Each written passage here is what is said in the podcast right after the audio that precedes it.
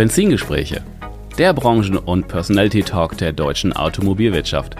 Der Podcast für und mit Menschen aus der deutschen Automobilbranche, die etwas zu sagen haben.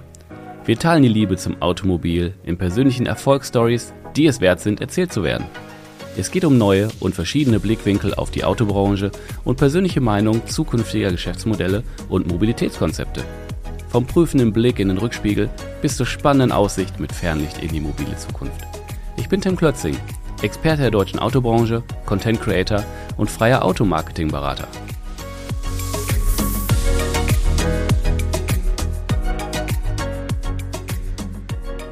Bevor es nun losgeht, ein kurzer Boxenstopp bei meinem starken Partner eMobilio. Mit eMobilio erzielen Sie attraktive Zusatzerlöse und decken alle Aspekte der Elektromobilität umfassend ab. Egal ob passende Wallbox, der richtige Tarif, die maximale Förderung oder der CO2-Bonus. Perfekte Beratung dank des digitalen E-Kaufberaters. 350 Autohauspartner mit über 1500 Standorten nutzen diesen bereits. Wechseln Sie mit eMobilio auf die Überholspur. Mehr Informationen unter www.e-mobilio.de. Herzlich willkommen zurück bei meinem Podcast Benzingespräche und herzlich willkommen Sascha Röwekamp, Inhaber der RWKMP Unternehmensberatung. Hallo Sascha. Hey Tim, grüß dich. Okay, cool, dass wir auch mal in Ruhe sprechen können. Ne? Äh, wir sehen uns häufig auf dem einen oder anderen Event oder wenn wir uns da nicht sehen, tauschen wir uns irgendwie per WhatsApp nachher aus, wie es war. Äh, jetzt können wir endlich mal in Ruhe quatschen. Ja, wird mal Zeit. Ich verfolge deinen Podcast ja schon lange. Sehr genial, was du da für die Branche machst. Danke sehr. Umso mehr freue ich mich, heute mal dabei zu sein und mit dir ein bisschen über unsere Lieblingsbranche zu quatschen. Yes, genau. Die einzig wahre so ungefähr. Chaka. ähm, okay, RWKMP lässt jetzt noch nicht für jeden drauf schließen, was du genau tust. Deine zentrale Aussage auf deinem LinkedIn-Profil, das lässt schon eher so ahnen, äh, wo der Hase langläuft. Wir transformieren Autohäuser beziehungsweise Vertrieb der Zukunft. Was ist da los? Einiges. Äh, genau, ja, was, was machen wir? Also erstmal, warum RWKMP? Ähm, als ich meine Firma gegründet habe, ich, wusste ich noch nicht, wie ich sie nennen sollte. Und ich fand meinen Nachnamen Röwekamp so unsexy und äh, habe dann einen guten Partner aus einer Agentur gehabt, der gesagt hat, hey, wir lassen einmal ein paar Buchstaben weg, dann sieht's auch cool aus. Also die Ziel war immer, dass es auf den Pullover passt und äh, deswegen äh, ja, ich sehe es. Ist es drauf, genau. Das können jetzt die Zuhörer da nicht sehen, ne, aber du leider nicht. Genau. Äh, ja, und was machen wir? Wir unterstützen Autohäuser, Automobilhersteller und Dienstleister auf deren Weg in den Vertrieb der Zukunft. Hm. Kurz zusammengefasst. Okay. Kommen wir sicherlich im Detail noch mal zu, aber ganz genau. das ist so die Kernaufgabe bei dem, was wir tun. Ganz genau. Ich habe das übrigens mit meinem Nachnamen auch probiert und es, äh, es, es war nicht so smart wie bei dir. ich habe Glück gehabt da, ja. Ja, da ist er definitiv. Ich habe das gesehen bei dir, wusste sofort, äh, wie, wie es kam und dachte ja. so, ach, das ist geil. Das geht bei mir irgendwie gar nicht auf.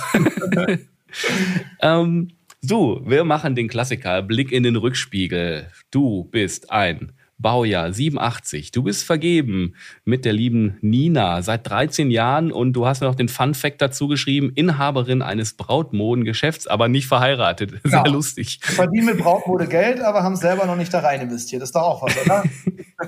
ja, das ist richtig. Aber immerhin, es sind die Lotta und die Emma bei rumgekommen. Zwei wundervolle Kinder, ja. Sehr schön. Du bist gebürtig aus Münster, du lebst in Münster und du möchtest auch in Münster sterben. Sehr lustig. Du bist geprüfter Automobilverkäufer nach VDA und ZTK bei den Marken Skoda und Daimler. Du bist zertifizierter Verkaufsleiter PKW. Äh, dann bist du bei der Haufe Akademie, hast du dich fortgebildet zum Digital Transformation Manager. Du bist Circular Master. Das ist ein Coaching-System. Das sagt jetzt nicht vielleicht jedem was. Vielleicht kannst du da mal kurz was zu sagen?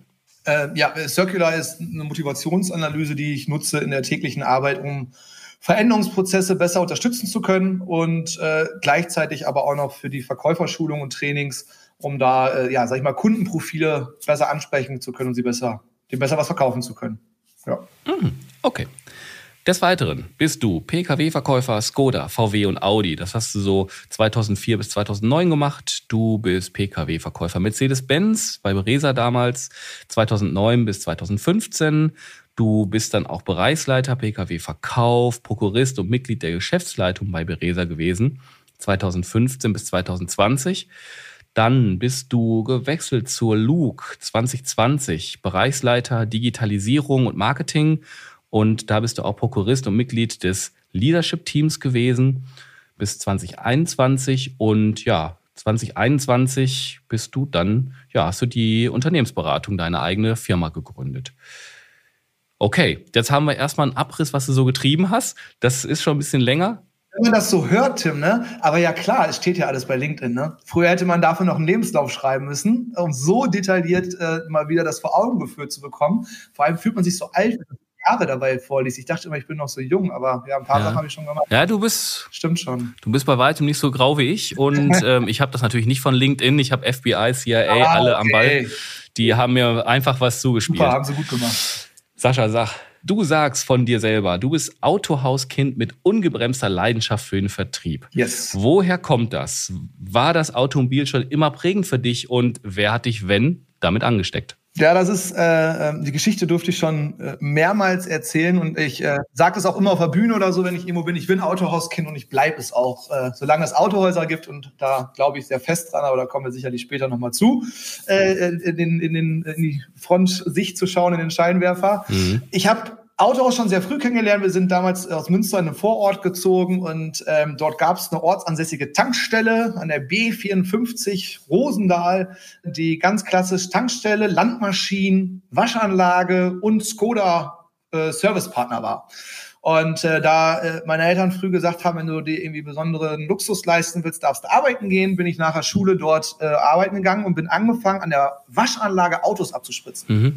Und wie das auf dem Land so ist, ist das da alles ein bisschen lockerer. Das heißt, ähm, ich war da, glaube ich, irgendwie so 13, 14 so und habe dann natürlich die Autos auch immer in die Waschanlage fahren dürfen und mal über den Hof in die Werkstatt und so kamen die ersten Kontakte zum Thema Auto und habe es dann geschafft, mich da schnell hochzuarbeiten, Karriere gemacht, durfte mit 15 an die Kasse. Durfte man eigentlich erst mit 16, ich durfte mit 15 an die Kasse. War super, weil war trocken und warm, ja, und nicht nur draußen in der Waschanlage. Und da ist eigentlich so mein erster witziger Kontakt mit der Automobilbranche dann so richtig entstanden. Mein äh, damaliger Chef, der Tankstelleninhaber, hat mir ein Auto zum Schrauben geschenkt. Äh, für die Zuhörer, einige kennen ihn noch, ein Skoda Favorit in Rot. Ich werde es nie vergessen. Ui. Ei, ei, ei. Ja, das okay. ist so der Polo von Skoda damals gewesen. Mhm. Den habe ich dann noch ein bisschen repariert. Also ich habe mal gedacht, ich könnte handwerklich was. Die Karriere habe ich zum Glück nicht weiterverfolgt, aber äh, mhm. ich habe den kaputt repariert und mein Chef musste mir dann helfen, dass er wieder fuhr. und äh, ja, dann werde ich nie vergessen, da habe ich damals, ähm, hatten wir so eine große Kiste unter der äh, Kasse einer, einer Tankstelle, wo die abgemeldeten Kfz-Kennzeichen lagen. Ja. Und äh, mit damals 15 dann hatte ich natürlich nichts Besseres zu tun, als die mit der geringst abgekratztesten TÜV-Plakette zu nehmen an dieses Auto ranzumachen und damit erstmal schön zum Jugendheim zu düsen. Das Ganze habe ich dann auch tatsächlich zwei, dreimal gemacht und das Auto immer eine Parallelstraße geparkt, bis wohl irgendwer der Nachbar meiner Mama dann Bescheid gesagt hat und hat gesagt, sag mal, dein Sohn fährt hier mit dem Auto und hat meine Mutter gesagt, das kann ja nicht, der ist ja erst fünf. Kann nicht sein. Naja, sie ist dann einfach bei mir hergelaufen, wo ich dann stolz wie Oscar mein Auto gestiegen bin, dann hat sie klopf, klopf an der Glasscheibe geklopft und hochgeguckt. Und äh, was ist dann passiert? Ich hatte genau 24 Stunden, dieses Auto loszuwerden und ich werde es nicht vergessen, meine letzte Fahrt ging zum Jugendheim und ich äh, könnten dir sogar jetzt hier zeigen, äh, habe ich damals im Jugendheim in Rinkerode mein Skoda Favorit auf einem mobile.de Kaufvertrag an einen Verkauf für 50 Euro. Yeah. Und das war mein allererstes verkauftes Auto in meinem Leben mit 15 und ab dann war ich irgendwie infiziert. Also das ist so die okay. Story, wie ich in die Branche reingekommen bin. Genau. Das ist geil, das ist cool, das gefällt mir ja. auf jeden Fall, sehr sympathisch. Du, du hast ja den Autohandel dann so gesehen wirklich von Grund auf gelernt. Ja. Und was waren denn ähm, jetzt vielleicht so mit so ein ganz kleines bisschen Ernsthaftigkeit mal wieder, wenn man nicht gerade mit 15 Auto fährt. Was waren denn dabei die spannendsten Stationen und Erlebnisse, wenn du das so Revue passieren lässt? Ganz ehrlich, eigentlich jedes Jahr für sich. Also ähm, ich habe eine Ausbildung im, Autohaus gemacht zum Automobilkaufmann. Allein das war schon spannend, weil das ein Ausbildungsberuf ist, der eine echt extreme Breite hat. Also vom Lager über die Werkstatt, äh, Kontenrahmen sortieren in der Buchhaltung, äh, bis hin dann irgendwann da, wo man unbedingt hin wollte, in den Verkauf. Mhm. Und da war sicherlich eins der spannendsten Faktoren, dass ich im dritten Lehrjahr so mein erstes Auto verkaufen durfte oder verkauft habe. Äh, spannenderweise wieder auf dem äh, Kaufvertrag äh, äh einer großen Online-Börse weil das war samstags. Ich hatte ja noch gar keinen Zugang zu dem Computer. Es war kein Verkäufer da und ein Kunde wollte einen Gebrauchtwagen draußen kaufen. Was macht man dann? Man druckt sich im Internet irgendeinen Vertrag aus und schreibt da den Kaufvertrag drauf. Ähm, und an dem Montag darauf hatte ich dann auch endlich einen offiziellen Zugang, weil keiner diesen Vertrag verarbeiten konnte. Und äh, genau, also das ist auf jeden Fall, ähm, das war spannend, so damals in der Ausbildungszeit, so das erste und noch den klassischen Vertrieb. Aber dann ging natürlich Außendienst, ja. Äh, bei Mercedes-Benz äh, war ich Außendienstverkäufer, Akquise, Münster Innenstadt als Gebiet, also alle Bankvorstände, Bürgermeister. Es ist einfach so genial, was man auch in dieser Automobilbranche für Leute kennenlernt. Ja, also auch für ja. alle, die jetzt hier vielleicht zuhören und noch überlegen, ähm, eine Ausbildung mal jemand zu machen. Und die Automobilbranche ist eines der besten Branchen für, als Ausbildungsplatz. Egal ob in der Werkstatt oder auch im Verkauf, als Automobilkaufmann, Automobilkauffrau. Man lernt so viele spannende Menschen kennen, weil es fährt halt fast jeder ein Auto. Hm. So, und ähm, das war total spannend auch, ne? Münster Innenstadt, Gebiet. Und als dann die ersten Führungsaufgaben kamen, ich bin mit 28 Verkaufsleiter geworden bei Beresa, in einer sehr, sehr spannenden Zeit. Ähm, wir haben damals die Niederlassung Ostwestfalen-Lippe gekauft gerade, also Gütersloh, Bielefeld, Detmold, äh, haben in Münster einen riesen Neubau eröffnet, äh, alles in 2015. Also das war in einem Jahr mhm. ganz, ganz viel Veränderung, mhm. viel Verantwortung auch und ja, das waren so schon sehr, sehr, sehr spannende Momente in der, in der Laufbahn bis dahin. Mhm. Was hat dich denn immer wieder angetrieben, dich weiterzuentwickeln? Äh, wirklich ehrlicherweise immer der Blick in andere Branchen. Okay. Ich weiß nicht warum, aber man, man kennt das ja so, man, man sagt immer, die Wiese ist woanders grüner, ist sie dann meistens ja nicht wirklich. Hm. Aber hm. mich hat es irgendwie immer gereizt, wie in anderen Branchen Digitalisierung, Vertrieb und auch voll Marketing gelebt wird. Und ich mich immer gefragt habe, warum sind wir in der Automobilbranche damals schon eigentlich gefühlt immer noch so oldschool? Also man ja. hat es mir dann früher noch sehr schnell erklärt und hat gesagt, Sascha, das wirst du noch lernen. Das funktioniert im Autohaus alles nicht. Das geht bei uns gar nicht. Hm, ein paar Jahre habe ich es dann auch mal akzeptiert, aber irgendwie ist bei mir immer so ein Drang äh, dann gewesen nach, das glaube ich nicht, das stelle ich in Frage, auch für den einen oder anderen dann immer mal anstrengend. Aber ich fand es total spannend, ähm, zum Beispiel die Textilbranche. Ja, mhm.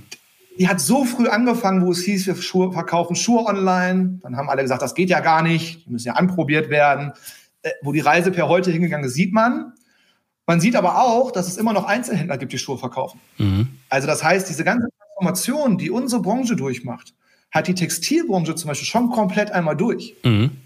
Na, kann heute die Schuhe kaufen, den Nike-Schuh kann ich bei Nike.de kaufen, beim Hersteller direkt, Direktvertrieb. Richtig. Ich kann ihn auf genau. Zalando oder irgendwer der anderen Börsen kaufen, also Online-Store. Und ich kann ihn immer noch im qualifizierten Einzelhandel online oder lokal kaufen. Das heißt, ja. es gibt alle drei Vertriebswege noch, mhm. aber es gibt nicht mehr alle analogen Schuhhäuser von früher. Genau. Oder, oder du kannst in Zukunft im Metaverse einfach die Schuhe kaufen und kriegst keine Schuhe mehr. Das ist dann die nächste Endstufe, aber äh, ich glaube, ich sage immer, solange wir Menschen noch im echten Leben spazieren gehen, brauche ich auch noch Schuhe fürs echte Leben. Ja, das ist aber richtig. Du bist korrekt auch für, für eine digitale Welt. Man lacht darüber.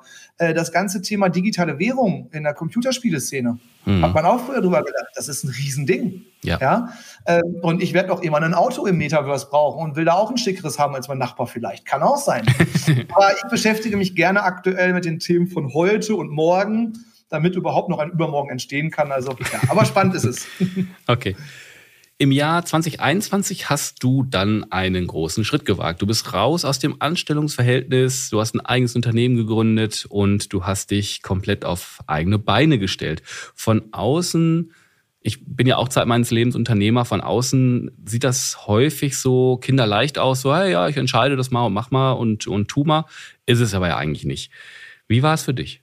Da kam noch ein Schritt voraus, der mich überhaupt dazu motiviert hat, das zu tun. Weil äh, gab ja auch die einen oder anderen im Freundes- und Bekanntenkreis, die natürlich mhm. gesagt haben, hey, irgendwie sieht doch alles super aus. Zu der Zeit war ich ja bei, bei den Fahrzeugwerken Luke, verantwortlich für Marketing und Digitalisierung im Leadership-Team, Riesenaufgaben, geniale Marken, Volvo, Ferrari, Mercedes, großer Konzern, 2000 Mitarbeiter, wow. Alles cool und hat auch riesen Spaß gemacht, vor allem, weil es nochmal die neue Perspektive des Marketings mit reingebracht hat. Ähm, als ich damals mit dem äh, zuständigen äh, äh, Vorstand da gesprochen habe und es irgendwie hieß, Mensch, ne, wollen wir da irgendwie zusammenarbeiten, Und dann ging es irgendwie um diese Themen Digitalisierung und Marketing. Und dann habe ich gesagt, hm, aber warum ich? Ich habe doch gar keine Ahnung davon. und äh, äh, der äh, Kollege, der mit mir damals gesprochen hat, der sagte dann, ja, Sascha, aber du hast ja schon immer irgendwie eine Affinität. Du bist früh mit dem Online-Vertrieb bei Beresa angefangen. Ihr wart die Ersten auf den Plattformen damals. Ihr habt, du hast das, ihr wart immer aktiv. Und ja, ist auch, da habe ich immer Spaß dran gehabt auch. Ja. Und wir wollen vertriebslastiges Marketing haben und vertriebslastige Digitalisierung. So, ist mhm, nicht auf der mhm. technischen Seite, mhm. sondern vertriebslastig. Und das war ehrlicherweise noch so diese Zutat, die mir wie so, wie so ein Peng im Kopf gefehlt hat, weil nach so vielen Jahren im Vertrieb, aber immer mit der, mit der Sehnsucht nach diesem Marketing, weil ich immer wusste, Vertrieb alleine ist nicht so mächtig mehr. Das wird immer schwächer gefühlt. Ja, also mhm. Verkaufen ist mega wichtig. Und dann habe ich halt bei Luke nochmal gelernt, die unfassbaren Möglichkeiten von Marketing. Aber dann auch schnell gesehen, dass es halt irgendwie viele nur gibt, die entweder voll Marketing-Profis äh, äh sind, aber häufig dann halt dieser Verkaufspush, dieses Verkaufen fehlt oder halt reines Verkaufen ohne Wert zu schätzen, was heutzutage Marketing eigentlich alles machen kann. Mhm. Und das war eigentlich die Grundlage zu sagen, hey, cool, jetzt hast du beides in der Praxis erlebt, du liebst Autohäuser, dann lass uns das doch einmal mal probieren. Was kann denn schieflaufen? Da war ich äh, 34, 33, ja, so. Äh, gesagt, das Schlimmste, was passieren kann, ich verkaufe morgen wieder Autos. genau. Ja, das ist gar nicht so schlimm, weil es ist ein super genialer Job und äh, von daher okay. Genau, und habe dann die äh, Selbstständigkeit aufgebaut, äh, die ersten zwei Mitarbeiter eingestellt und ähm, ja, äh, ich sag mal, die Angst vorm Gründen war schlimmer als dann die ersten Wochen. Mhm weil dann zum Glück relativ schnell super spannende Projekte und Aufträge auf mich zukamen, dass ich gar nicht mehr viel Zeit hatte nachzudenken, sondern mhm. einfach nur losgelaufen bin. Mhm. Und ja, jetzt mhm. ist das Ganze fast zwei Jahre her. Mhm. Und ich habe wunderbare Kunden und es macht einfach riesig Spaß, diese Branche mit nach vorne zu bringen. Mhm. Das erinnert mich gerade dran, eine gute Freundin von mir aus einer gemeinsamen Coaching-Ausbildung, die hat einen Podcast, der heißt Hashtag Fuck einfach machen. Ja, weil mein Motto ist einfach anders machen. Ja, also nahe dran, äh, aber machen. Ja, machen ist, äh, die meisten Unternehmen scheitern nicht an den getroffenen Entscheidungen, sondern an den nicht getroffenen Entscheidungen. und das ist, das ist halt einfach so. Und das ist zum Beispiel was, was ich im Marketing und in dem Digitalisierungsbereich sehr schnell gelernt habe. Ich kannte es klassisch im Autohaus, 100 Prozent ordentlich arbeiten, revisionssicher arbeiten, prozessgenau arbeiten, ähm, immer erst alles zu Ende planen, zu Ende fertig machen.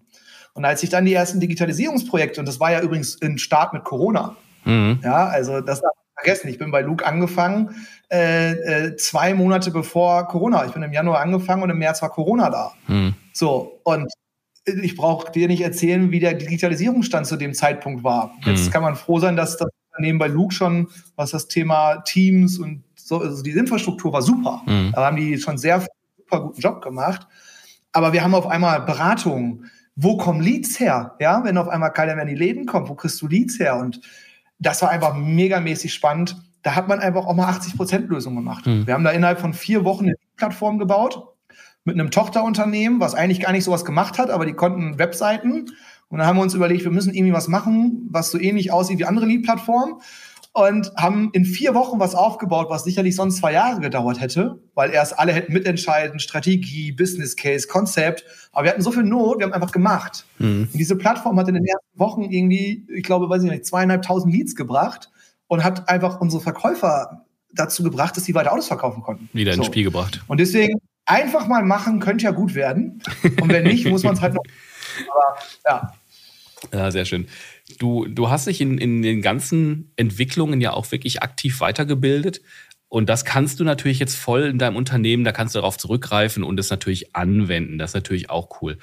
War dieser Weg so klar für dich, dass du gesagt hast, ich, ich gehe so beruflich meinen Weg, aber ich bin auch jemand, der sich immer punktuell weiterbildet und das, also wie hängt das da bei dir zusammen? Ich habe quasi das letzten Jahre das komplette Gegenteil gemacht wie die ersten äh, 15 Jahre in meinem Leben oder 18, weil das äh, Schulsystem mich nicht hat geschafft, so zu packen. Okay, hallo. Ich, äh, ja, das werden sicherlich auch viele, die hier zuhören, erkennen. Ja. Ähm, das war einfach, ich bin zur Schule gegangen, ja, aber ich habe den Sinn hinter einigen Sachen nicht verstanden. Ich habe nicht den Sinn verstanden, Wurzeln zu ziehen, weil ich war immer irgendwie auf Vertrieb aus und da habe ich gesagt, eine Wurzel macht ein Zahnarzt, zieht die, mhm. aber warum soll ich das lernen? So. Ja. Ähm, und da muss ich dir sagen, ähm, ich hatte sehr, sehr großes Glück. Meine erste Verkäuferzertifizierung bei Skoda. Mhm. Ähm, äh, ich kenne die Trainer heute noch per Namen. Ja? Äh, zwei davon bin ich bei LinkedIn sogar vernetzt. Da habe ich so richtig Spaß an Lernen gekriegt.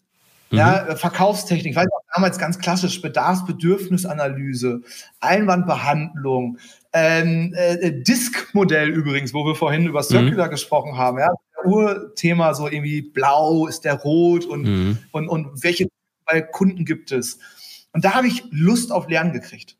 Und das hat sich, zieht sich bis heute, äh, ich bin, äh, habe ich, äh, haben wir vorhin kurz drüber gesprochen, gestern Nacht äh, aus der Schweiz wiedergekommen und habe da äh, die ähnlich verwandte Ausbildung wie die NLP-Ausbildung letzte Woche gemacht, äh, wo es sehr stark um Verkaufspsychologie einfach geht. Ähm, und das ist doch wahnsinnig, weil das Wissen ist heute überall da und du kannst alles lernen. Mhm. Ja, wenn du sagst, du möchtest Facebook schalten, also Werbung bei Facebook schalten, brauchst du zwei Wochen, dann schaltest du deine erste Werbung. Mhm. Und du kannst es dir auf dem Laptop abends einfach lernen. Und das ist mhm. so ein, ein Riesenglück.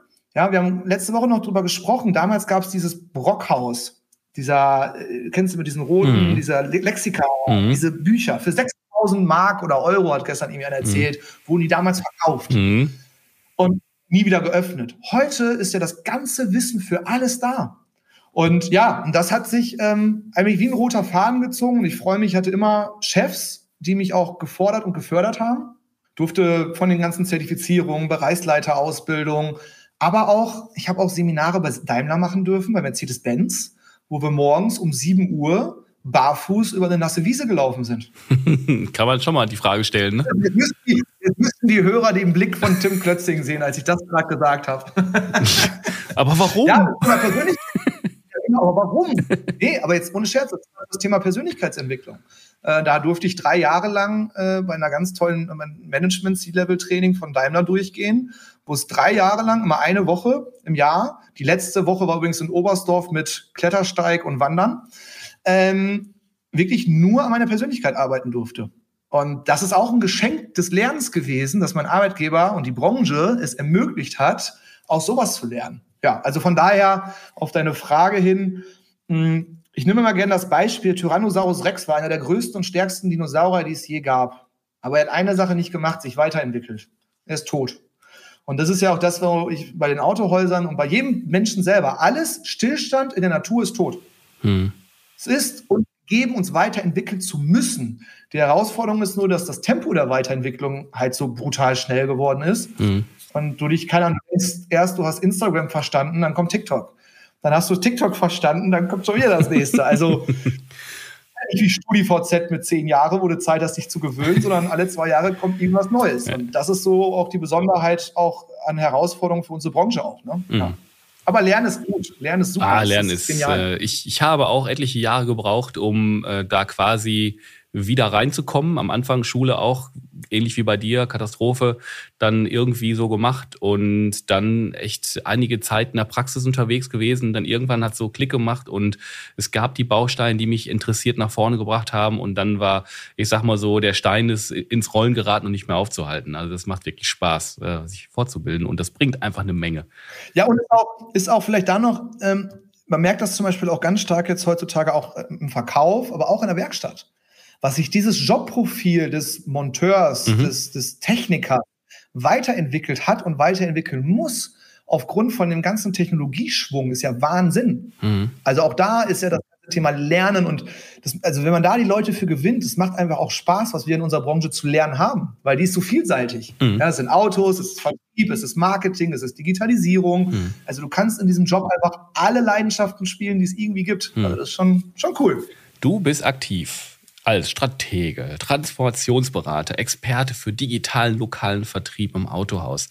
Ja, alles, alles smart und so, aber sag uns doch mal, wie sieht dein Alltag aus? Was machst du da so? Gut. Ja, gut, das ist schön. Danke. Weiter, nächste Frage. Äh, wie sieht der Alltag aus? Hm, da muss man so ein bisschen differenzieren. Also ich habe mal klassisch so der Haupt, mein Haupt Kundenklientel und da, wo ich hauptsächlich unterwegs bin, ist zum Glück im Autohaus und mit Autohäusern zusammen. So, und das ist auch das, was meine Leidenschaft ist und wofür ich den, den ganzen Job ja auch mache. Ähm, ja, und klassisch ist da, sind da sehr viele Strategieworkshops mit Geschäftsführern, mit Führungskräften, wo wir überhaupt erstmal drüber sprechen, über Veränderungen, über Strategie. Was macht das eigentlich mit dem Menschen? Ähm, gerade Strategie, nicht gerade das beliebteste Wort im Autohaus. ähm, aber ohne die ist es einfach schwierig und planlos. Und das merkt man ja auch heute, das sehe ich leider immer wieder. Die sind einfach alle schier überfordert, viele. Mhm. Nicht, weil sie es nicht können, sondern einfach, weil es so viel auf die Autohäuser einprasselt. Ja, die gehen auf drei Events, hören sich hier so einen Podcast an, lesen noch ein Magazin und haben eigentlich 800 Projekte neu. Ja. Theoretisch. Ja. Dass man alles tun müsste. Mhm. Und das ist eigentlich so mein Hauptthema, dass ich immer gerne erstmal mit den Führungskräften im Autohaus ähm, erstmal aufräume, sortiere, wo wollen wir wirklich hin und wirklich den Elefanten mal ein bisschen zwar aufmalen, wie er ganz aussieht, aber ein Stückchen und Scheiben schmeckt da einfach besser und ist besser zu verdauen. ähm, genau, also das heißt, das ist ganz viel mit Führungskräften, was mir riesig Spaß macht. Ähm, da kann ich natürlich auch ein bisschen Expertise teilen, ja, also äh, aus den vorangegangenen Positionen. Ich hatte bei, bei Beresa hatte ich acht Teamleiter bei mir in der Steuerung und waren darunter nochmal äh, 100 Verkäufer. Ähm, also da einfach auch ein bisschen aus der Erfahrung teilen, aber auch vor allem aus dem Wissen aus anderen Branchen und einfach Impulse liefern und ja, zusammenarbeiten. Mhm. Das ist der eine Bestandteil. Dann freue ich mich immer wieder Verkäufertrainings. Mhm. So, das ist einfach genial, ähm, wirklich Akquise-Trainings zu machen mit denen, zu telefonieren. Ähm, aber auch die neuen Sachen wie Social Selling, ja, wie macht man Akquise bei LinkedIn, was gibt's da für Möglichkeiten der Digitalisierung mit den Verkäufern und Verkäuferinnen zusammen. Für mich immer noch ein unfassbar wichtiges Jobprofil. Und in Zukunft wird es meinen Augen noch wichtiger, gerade bei den ganzen Agenturmodellen. Ähm, ich sage immer, Verkäufer ist the next big thing. Ähm, bin ich sehr, sehr überzeugt von. Genau, also mit Verkäufern vielen. Und dann im Autohaus klassisch noch, hatte ich heute Vormittag noch mit einer großen Gruppe mit Marketingabteilung, ja, wo wir dann wirklich sagen, Marketingstrategie, Social Media und Co. Und das immer im hybriden System, weil dafür werbe ich ja auch, lokal und digital. Ich bin super gerne vor Ort im Autohaus, spüre das, schmeckt das, riecht das, lerne das richtig kennen, die Leute, die Menschen. Und dann gibt's aber auch ganz viele digitale Workshops. Mhm. So, das ist, das ist so die, die Autohaus-Geschichte. Und dann gibt's ja noch die Hersteller. Mhm.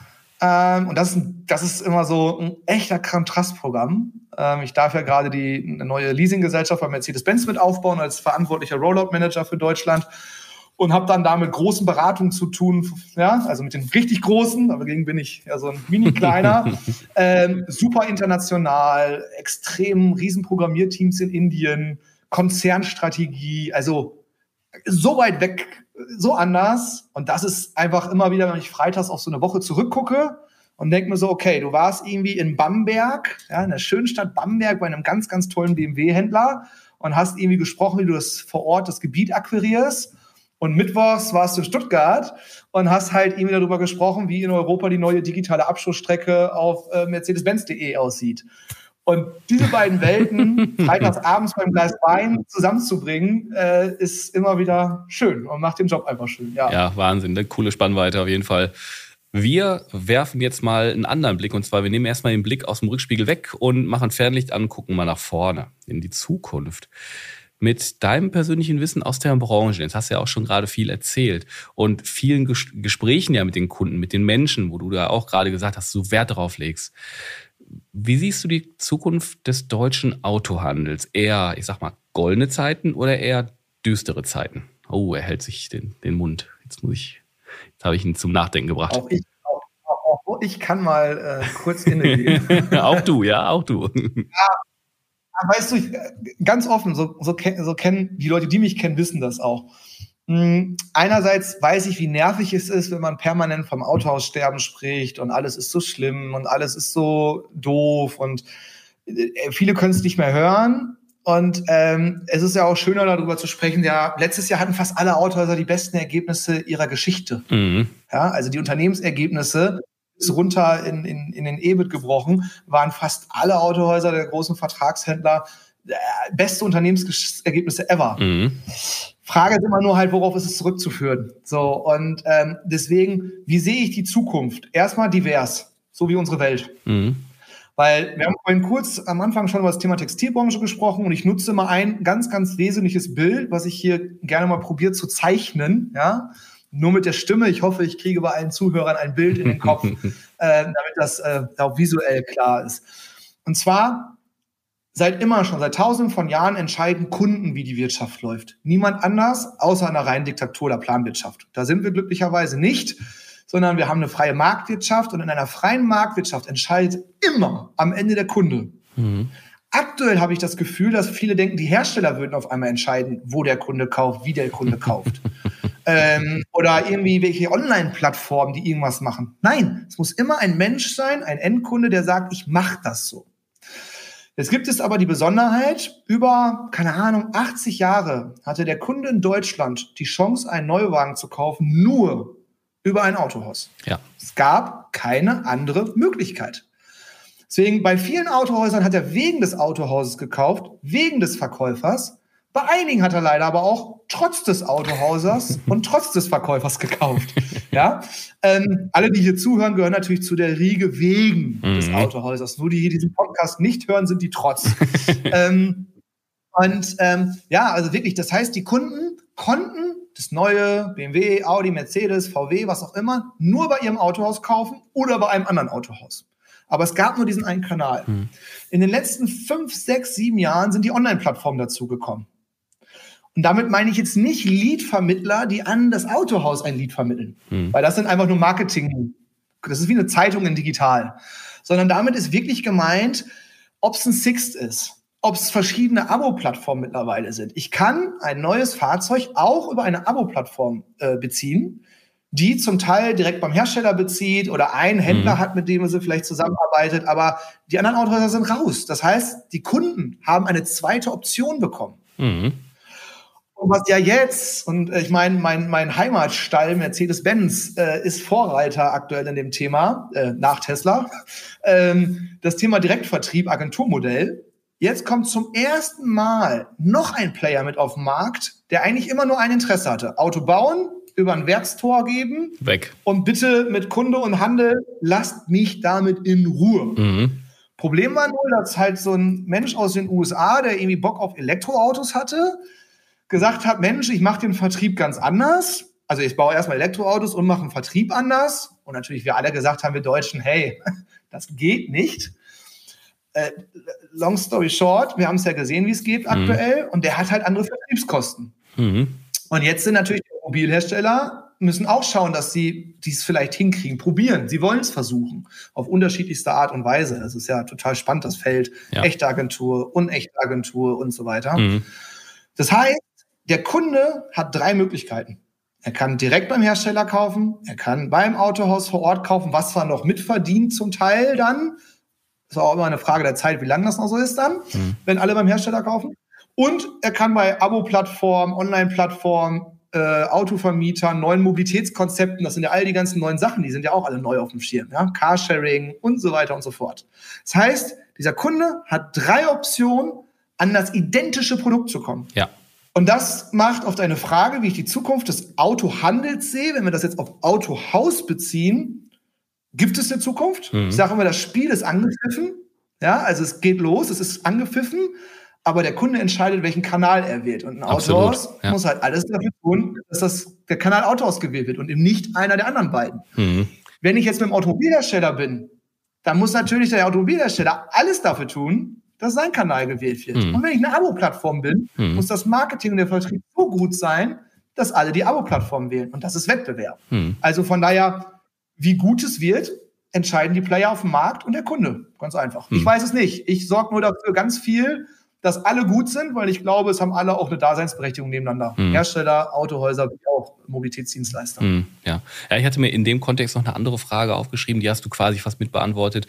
Viele Hörer sind hier natürlich direkt aus dem Autohandel oder auch von den Herstellern. Und wenn du ihnen einen Rat geben solltest, wie würde dieser lauten? Also den hast du ja gerade eben schon so ein bisschen ähm, beantwortet, so von wegen, ey, sei dabei und mach. Ja, und echte Kundenzentrierung leben. Und ich weiß, der Begriff ist ausgenudelt. Er steht in jeder Strategie. Fokuskunde, mhm. kann man die Strategien der letzten 20 Jahre raus. Von irgendwo stand immer mal einer das da reingeschrieben, weil muss man. Mhm. Jetzt ist noch Digitalisierung und Transformation dazu geschrieben worden. Das ist jetzt gerade unvogue. Aber Fokuskunde stand immer schon drin. Mhm. Nur meine provozierende Frage ist immer dann am Anfang, wenn ich so die ersten Workshops mache und mir meine, meine Freunde da machen möchte, äh, dann sage ich immer, okay, aber solange wir Kunden noch nicht mal schaffen, einen Parkplatz anzubieten, brauchen wir doch noch nicht reden von Kundenfokussierung. solange wir es nicht schaffen, ans Telefon zu gehen, solange wir es nicht schaffen, innerhalb ja. mal von 30 Minuten auf eine Anfrage zu reagieren, brauchen wir keine äh, Customer Experience Projekte, mhm. Die irgendwie den Kaffee dreimal geröstet durch die Tasse schleifen, mhm. sondern es sind die einfachen Sachen. Deswegen mein Rat aktuell, sage ich immer, erstmal Eis, Schlittschuhlaufen lernen. Das habe ich mal von einem Mentor von mir hat den Satz mal gesagt. Lern erstmal richtig Schlittschuhlaufen, bevor du den dreifachen Rittberger auf dem Eis probierst. Und deswegen, die Basics sind immer noch die, die Kunden überzeugen. Und wir mhm. kümmern uns viel zu viel. Bin, deswegen bin ich auch nie immer so ein Freund, ich sage immer so Fahrräder ins Autohaus bauen. Mhm. Das ist ein super Geschäftsmodell. Mhm. Aber wenn die Basics noch nicht stehen, dann stehen sie auch für Fahrräder nicht. Ob da Autos oder Fahrräder stehen. Wenn mhm. der Rest noch nicht passt, dann passt der Rest noch nicht. Und ja, deswegen, ich glaube, es gibt realistische Chancen. Die Autohäuser müssen das Rad nicht neu erfinden, in meinen Augen. Mhm. Also alle sind so, alles neu machen. Nee, einfach mal gut Autos verkaufen. Die haben ja alles da, ne? Ich meine, also alles an, ja. die Location ist da und äh, muss äh, Kunden sind da, werden. Genau. Bestandskunden sind da, Autos sind da. Hm. Und auch da, ja, na klar kann das sein, dass in zehn Jahren die Hersteller alle nur noch Direktvertrieb machen. Ja, wenn wir den Hersteller dazu bewegen, das zu tun, muss er es tun. Hm. Warum gehen denn viele den Weg? Ja. ja. Wenn Kundenleads alt werden und acht Stunden nicht angerufen werden, natürlich muss ein Hersteller sich dann selber darum kümmern. Hm, ja, sicher. Das also wird doch jeder auch machen. Ja. So, Sarah, Jetzt haben wir viele Themen schon hier Wolle genommen. Jetzt kommen wir mal zu den Abschlussfragen. Und äh, das erste sind drei Stichworte, wo ich dich um deine Meinung bitte. Und da ähm, sage ich mal gern dazu prägnant und kurz. Weil das sind schön drei richtig tolle Buzzwords. Also da wirst du, wenn du die hörst, wirst du denken, alles klar, können wir einen Aufsatz drüber schreiben über sechs Stunden. Und zwar Digitalisierung, deine Meinung. Lokal und digital. Okay. Lokal und digital. Das muss ich, nee, da muss ich noch einen Satz mehr haben. Digitalisierung. Ich sollte doch kurz machen. nee, da brauche ich einen Satz mehr. Äh, ja, Digitalisierung geht auch lokal. Mhm. Alle oder viele denken immer bei Digitalisierung an E-Commerce, an irgendwelche riesenkomplexen Plattformen. Mhm. Aber vernünftiges digitales Marketing lokal zu machen, ja, okay. ähm, Social Media vernünftig zu nutzen, ähm, ein, ein, eine gute Beratung im Autohaus, wo überall riesen Screens hängen die aber keiner benutzt. Sie ja, sind ja schon klar. da. Ja, ja, ja. So, also deswegen Digitalisierung, mal auf dem Teppich bleiben, wir haben alles, einfach mal erstmal nutzen. Okay. So, das nächste Buzzword dieser Tage, Agenturmodell. Anspruchsvolle Chance mhm.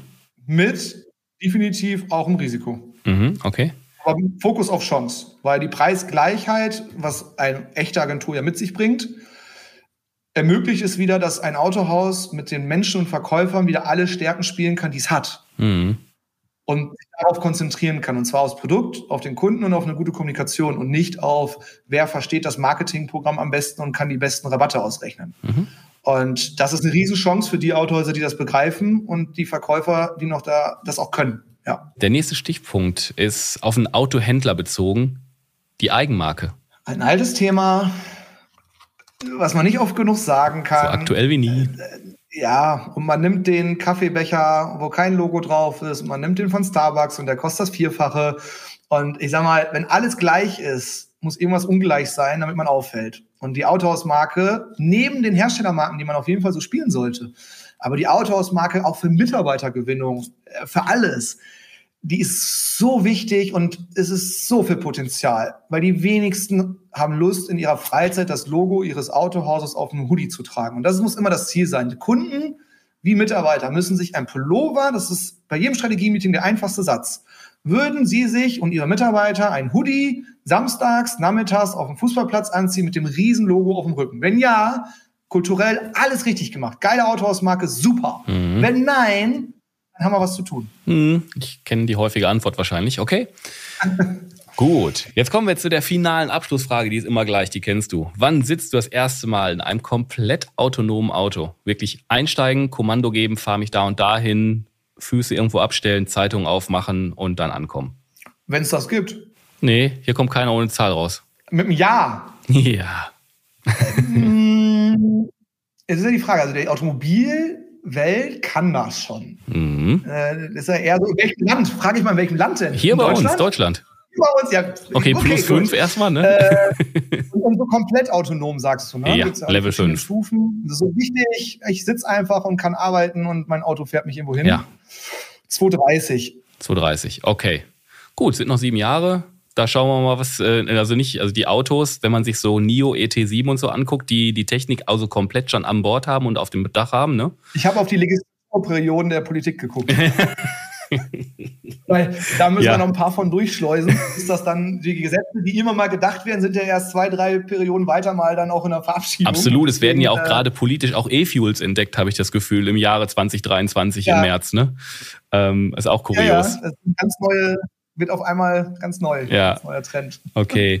Du, Sascha, ganz herzlichen Dank, dass du die Zeit genommen hast, dass wir mal sprechen konnten, weil mir war es auch ein Anliegen. Wir sehen uns halt immer, haben nie so richtig Zeit und äh, man ist so ein bisschen in Hektik und viel unterwegs, dass, dass wir in Ruhe sprechen können und auch da draußen halt auch ein bisschen von deinem Input so an die Leute kommt. Ganz herzlichen Dank, dass du die Zeit genommen hast. Sehr, sehr gerne. Und äh, ja, vielen Dank an dich, dass du diesen Podcast machst weil äh, jeder Impuls, der in dieser Branche ähm, etwas nach vorne bringt, mal wieder was anstößt und sie am Leben hält und in Bewegung hält, mhm. sorgt dafür, dass sie weiterhin erfolgreich ist und die Geschichte der letzten 100 Jahre auf die nächsten 100 Jahre fortschreiben kann. Mhm. Und da gibt es nicht so viele, die da sich energisch für einsetzen. Deswegen toll, dass du da auch so aktiv unterwegs bist. Danke sehr. Die Plattform bietet und wir gemeinsam da was für tun, dass äh, auch in Zukunft es noch Autohäuser gibt. Danke, nehme ich gerne an. Okay, damit sind wir dann mit dieser Ausgabe für heute am Ende und sagen ciao, macht's gut, bis zum nächsten Mal. Tschüss. Tschüss.